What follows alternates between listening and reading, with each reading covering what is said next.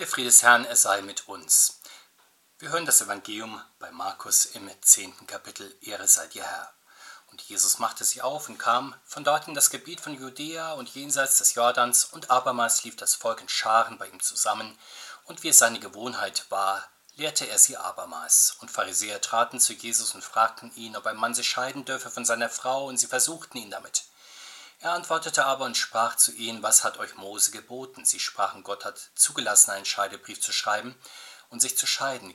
Jesus aber sprach zu ihnen, um eures Herzens Härte willen hat er euch dieses Gebot geschrieben, aber von Beginn der Schöpfung an hat Gott sie geschaffen als Mann und Frau. Darum wird der Mann seinen Vater und seine Mutter verlassen und wird in seine Frau hängen, und die zwei werden ein Fleisch sein. So sind sie nun nicht mehr zwei, sondern ein Fleisch. Was nun Gott zusammengefügt hat, soll der Mensch nicht scheiden. Und sie brachten Kinder zu ihm, damit er sie anrühre. Die Jünger aber fuhren sie an. Als es Jesus sah, wurde er unwillig und sprach zu ihnen, lasst die Kinder zu mir kommen und wehrte ihn nicht, denn ihnen gehört das Reich Gottes. Wahrlich, ich sage euch, wer das Reich Gottes nicht empfängt wie ein Kind, der wird nicht hineinkommen. Und er herzte sie und legte die Hände auf sie und segnete sie. Evangelium unseres Herrn Jesus Christus, Lob sei dir Christus. Jesus war also mit seinen Freunden unterwegs. Er kam in die Gegend des Jordanflusses. Als die Menschen hörten, dass er in der Nähe war, strömten sie herbei, Männer, Frauen und Kinder. Sie versammelten sich um Jesus, um von ihm das Wort Gottes zu hören und um in seiner Nähe zu sein. Deshalb sind auch wir heute hier zusammen zum Gottesdienst gekommen, um von Jesus das Wort Gottes gesagt zu bekommen. Außer uns versammeln sich in sehr vielen anderen Dörfern und Städten in Deutschland und überall auf der Welt Menschen, um in der Gemeinschaft von Jesus Christus zu sein. Was ist das eigentlich für eine Gemeinschaft, die damals und heute sich um ihn versammelt? Das ist die Familie Gottes, also unsere Glaubensfamilie. Wir gehören seit unserer Taufe zu ihr. Für die Familie Gottes gilt das, was für jede Familie stimmt. Man sitzt nicht beständig beieinander auf einem Fleck, aber man kommt doch immer wieder zusammen, um in wesentlichen Dingen eins zu sein. Und so ist es auch an diesem Tag am Jordan, als Junge und Alte sich um Jesus versammeln. Wenn die Familie zusammenkommt, geht es oft um Familienthemen, manchmal durchaus auch um heiße Eisen, bei denen die Meinungen unterschiedlich sind und so auch an diesem Tag. Jesus spricht über die Familie und über die Kinder. Er tut das nicht ganz freiwillig. Es gibt Leute, die dieses Thema aufbringen und an ihn herantragen. Wir erfahren nicht unbedingt aus ehrlichem Interesse, sondern um ihm ein heißes Eisen hinzuhalten, an dem er sich vielleicht sogar die Finger verbrennt. Und so geschieht das durchaus auch manchmal in unserer Zeit, wenn im Meinungsstreit unserer Tage Nachdem die Streithähne im Ring der gesellschaftlichen und wissenschaftlichen Auseinandersetzung ihre Argumente ausgetauscht haben, etwa die Familienpolitiker, Erziehungswissenschaftler, Ärzte, Psychologen, Therapeuten, Sozialarbeiter, Beratungsstellen, dann der Vollständigkeit wegen oder auch in einem gewissen Hochgefühl der eigenen überlegenen Position die Frage aufgeworfen wird, ja und was ist eigentlich die Meinung der Kirche zum Thema Familie und Kindern?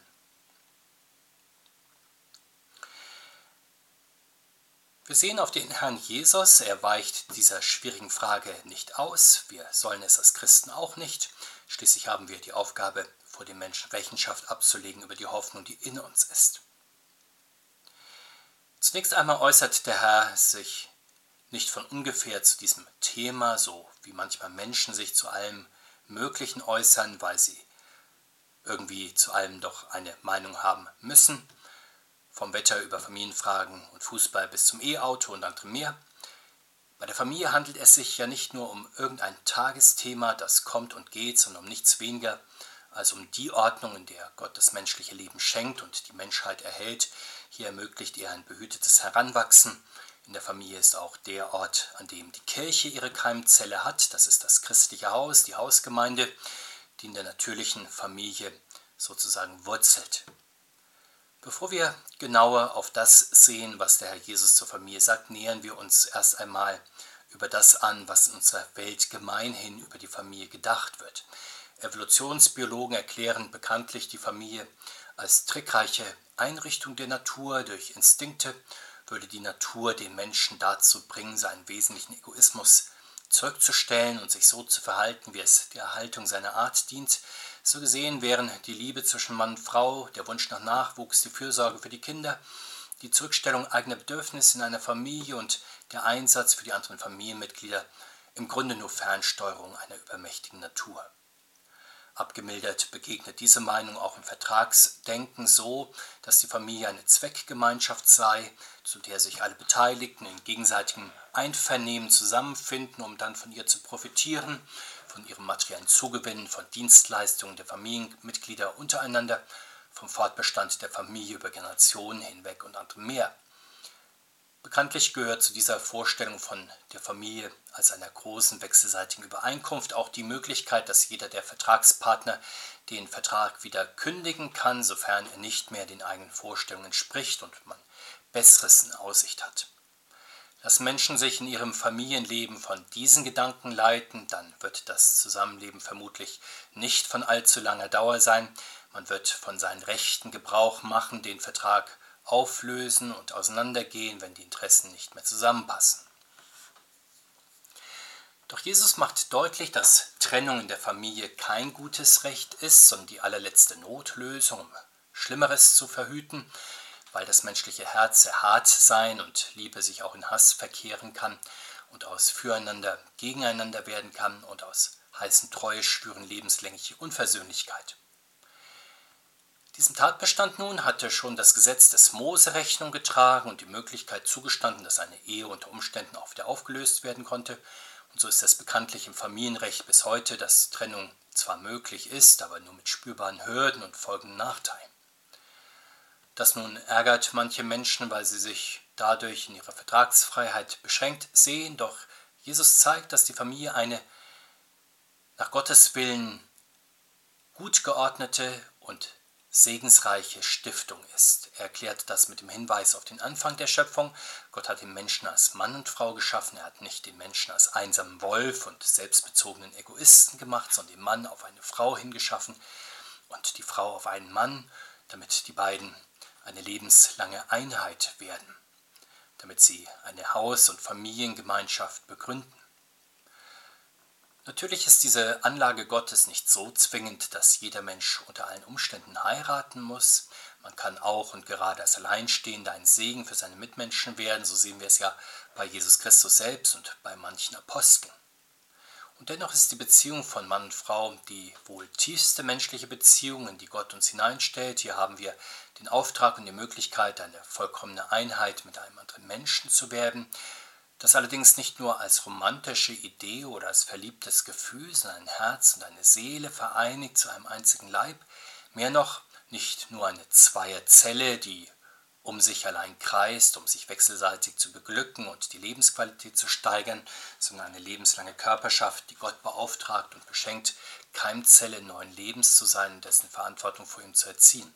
Das also ist die Hausgemeinde, von der an verschiedenen Stellen im Neuen Testament die Rede ist, denn in Jesus Christus sind ein Mann und eine Frau so eine untrennbare Einheit, wie sie schon durch die Taufe eine untrennbare leibliche Einheit mit dem Herrn Jesus geworden sind. Und sicher, wir wissen, dass die Familie es im Alltag nicht leicht hat. Anspruch und Wirklichkeit gehen in vielerlei der Aufgaben manchmal weit auseinander. Viele auseinanderstrebende Kräfte ziehen gleichzeitig an ihr. Die Partner haben Erwartungen aneinander, die Kinder haben Erwartungen an die Eltern, die Eltern an die Kinder, die Kinder zieht es hinaus in die Welt, um etwas zu lernen und zunehmend selbstständiger zu werden. Die Eltern müssen Beruf und Familie immer wieder unter einen Hut bringen. Manches Mal hängt der Haussegen auch schief es kommt vor, dass die Kinder sich von den Eltern missverstanden fühlen, dass die Eltern an ihren Kindern zweifeln, dass ein Ehepartner sich vom anderen nicht genügend unterstützt fühlt und man manchmal nicht auf einen gemeinsamen Nenner kommt und jeder seine eigenen Wege geht. Aber auch wenn das vorkommt, bleibt es doch dabei, dass die Familie eigentlich der Ort der Einheit ist, des Zusammenwachsens zu einer schöpfungsgemäßen Bestimmung und zur Bestimmung, eine Hausgemeinde zu sein, die sich in Sorgen und Freuden um den Herrn Jesus versammelt, am Sonntag genauso wie am Werktag, und mit Hilfe des Heiligen Geistes kann unser Zusammenleben immer wieder ein Abbild der Liebe des Herrn Jesus sein, sodass in der Familie einer sich für den anderen einsetzt, ja sogar einer für den anderen eigene Ansprüche zurückstellt. Und dann haben in einer Familie auch eigene Wege durchaus ihren Platz, besonders natürlich, wenn junge Menschen erwachsen werden und über ihre Herkunftsfamilie hinausgehen und so den Partner finden, für den sie gemacht sind und eine eigene Familie gründen. So gehört zur Familie offenbar immer wieder auch dieses über sich hinauswachsen. Wir wachsen aus unserer Herkunftsfamilie in die Familie, die wir selbst gründen und aus unserer natürlichen Familie in die Familie Gottes hinein. Dieses Hinein herauswachsen aus der eigenen Familie und hineinwachsen in die Familie Gottes sehen wir schön an den Kindern, die dort am Jordan zu Jesus gebracht werden. Und wir bemerken das auch an euch, liebe Kinder der Kinderkirche, heute. Schon bei eurer Taufe seid ihr von euren Eltern zum Herrn Jesus getragen worden. Damals seid ihr Teil der Familie Gottes geworden. Allerdings, so wie es in der eigenen Familie immer wieder Reibungen gibt, so auch leider manchmal in der Familie Gottes. Das war schon damals so. Die Jünger wollten die Kinder abweisen. Warum, fragen wir? Sie wollten offenbar die natürliche Familie und die Glaubensfamilie möglichst stark trennen. Das kommt auch heute immer wieder vor, wenn zum Beispiel Eltern zwar gut für die materiellen Bedürfnisse ihrer Kinder sorgen, aber nicht unbedingt für ihre seelischen. Hauptsache, so ist dann leiblich gut versorgt, Hauptsache zufriedengestellt mit Spielzeug, Handy, Fernsehen, iPad, Hobbys und anderem mehr. Die Nahrung für die Seele wird leider manchmal vergessen und sogar gemeint, dass Kinder das doch noch gar nicht brauchen oder vielleicht überhaupt nicht verstehen können. Das ist auch dort der Fall, wo Erwachsene der Meinung sind, dass Kinder noch gar nicht getauft werden sollen, weil man doch für die Taufe eine gewisse Reife benötigt. Der Zugang zum Herrn Jesus wird Kindern auch dann verwehrt, wenn das Familienleben und das kirchliche Leben wie zwei unterschiedliche Welten nebeneinander stehen. Es gibt vielleicht auch nach der Taufe dann und wann einen Berührungspunkt, aber die beiden Welten durchdringen sich nicht wirklich, wie sie es sollen. Sie sind eher fein säuberlich getrennt, sodass der eine Kreis den anderen nicht stört. Und manchmal sind Eltern bestrebt, dass das Gemeindeleben nicht das Familienleben durcheinander bringt. Manchmal sind Erwachsene darauf aus, dass das Familienleben nicht zu viel Unruhe in das kirchliche Leben hineinträgt. Doch diese unterschiedlichsten Formen von Trennungen möchte Jesus nicht. Er sagt, lasst die Kinder zu mir kommen und hindert sie nicht daran, denn ihnen gehört das Reich Gottes. Das heißt, Kinder sind Teil der Familie Gottes, nicht nur ein bisschen am Kindertisch, im Spaßprogramm, im Glaubenskurs Leid, sondern die Kinder machen die Familie Gottes aus, so wie sie zu Hause die Familie ausmachen. Ohne sie ist keine Familie da, sondern nur eine Partnerschaft oder Alleinstehende. Und das gilt für die Familie Gottes nicht nur, weil Kinder auch die Zukunft der Kirche sind, sondern weil christlicher Glaube kindlicher Glaube ist. Denn Christen sind ja Kinder Gottes. Von ihm sind sie ganz und gar abhängig, auf seine Güter sind sie ganz und gar angewiesen. Von ihrem himmlischen Vater lassen sie sich immer zu beschenken. Ihm vertrauen sie sich ganz an und deswegen muss jeder, der zur Familie Gottes gehört, immer wieder ein Kind werden, auch wenn man schon erwachsen ist. Schauen wir noch etwas genauer auf den Glauben der Kinder. Manchmal wird ja gemeint, dass besonders Kleinkinder eine besondere Unschuld und Reinheit hätten, weil sie gerade erst auf die Welt gekommen sind. Doch auch die ganz Kleinen, wir wissen es, müssen ja vom Herrn erlöst und gerettet werden. Fragen wir, gibt es sonst besondere kindliche Qualitäten, die sie zu ersten Anwärtern im Reich Gottes macht, etwa ihre kindliche Empfänglichkeit, ihre kindliche Offenheit, ihre Vertrauensfähigkeit und Anspruchslosigkeit, ihre Demut und Liebesbedürftigkeit? Natürlich, all das haben Kinder manchmal in ganz bewegender Weise, aber bekanntlich können auch sie recht fordernd und unwillig berechnend, widerborstig und gerne groß sein. Vorbildlich an Kindern ist, dass sie noch ganz und gar im Werden sind. Und so sollten auch wir Erwachsenen uns vor allem in Glaubensdingen sehen als Menschen, die vor Gott noch ganz und gar in der Entwicklungsphase sind, die von ihm immer wieder unterrichtet und erzogen werden, weil unser Glaube noch ganz in den Kinderschuhen steckt. So ist es gut, wenn wir wie die Kinder immer wieder neu anfangen zu glauben und nicht meinen, dass wir das vielleicht gar nicht nötig hätten. Nachdem Jesus das deutlich gemacht hat, umarmt er die Kinder, er legt ihnen die Hände auf und segnet sie. Und wie vertraulich ist doch der Umgang des Herrn Jesus mit seinen Kindern. Wie kann es auch anders sein? Er hat sie geschaffen und gerettet. Er möchte daher mit ihnen auch persönlichen Umgang haben. Und deswegen ist es gut, wenn Kinder sehr bald zur Taufe gebracht werden und von Anfang an in einer Lebensgemeinschaft mit dem Herrn stehen. Und was sie für ihre leibseelische Entwicklung brauchen, das bekommen sie dann auch vom Herrn durch die Taufe sind sie ja schon längst eins mit ihm und wachsen in ihm und mehr und mehr zu ihm hin. Das ist besonders dort der Fall, wo unsere Familie immer wieder Hausgemeinde ist und wir den Herrn Jesus immer wieder auch Zutritt zu unserer Familie gewähren, etwa in einer Andacht oder im Gebet zu Hause oder wenn wir die Kinderbibel lesen oder uns über Glaubensthemen unterhalten. Oder natürlich auch, wenn wir uns wie heute als christliche Gemeinde zum gemeinsamen Gottesdienst versammeln, wenn wir zum Glaubensunterricht zusammenkommen in der Schule und in der Gemeinde, da tritt der Herr segnend in unsere alltäglichen Kreise und möchte durch seine Gegenwart unser Zusammenleben zum Besseren verändern, sowohl in den Häusern als auch in der Gemeinde insgesamt. Die größten Reibungen in der Familie und in der Gemeinde kommen bekanntlich zustande, wenn wir einander überfordern und einander als Anspruchsteller gegenübertreten, wo jeder ein möglichst großes Stück am Familienkuchen abhaben möchte und sei es in der Weise, dass es um Aufmerksamkeit, Lob, Zuneigung, Zeit und anderes mehr geht. Wenn wir aber in der Familie und in der Gemeinde von uns weg auf den Herrn Jesus sehen, dann merken wir, dass wir liebes Gotteskind sind, von ihm gehegt und gepflegt und reich gesegnet.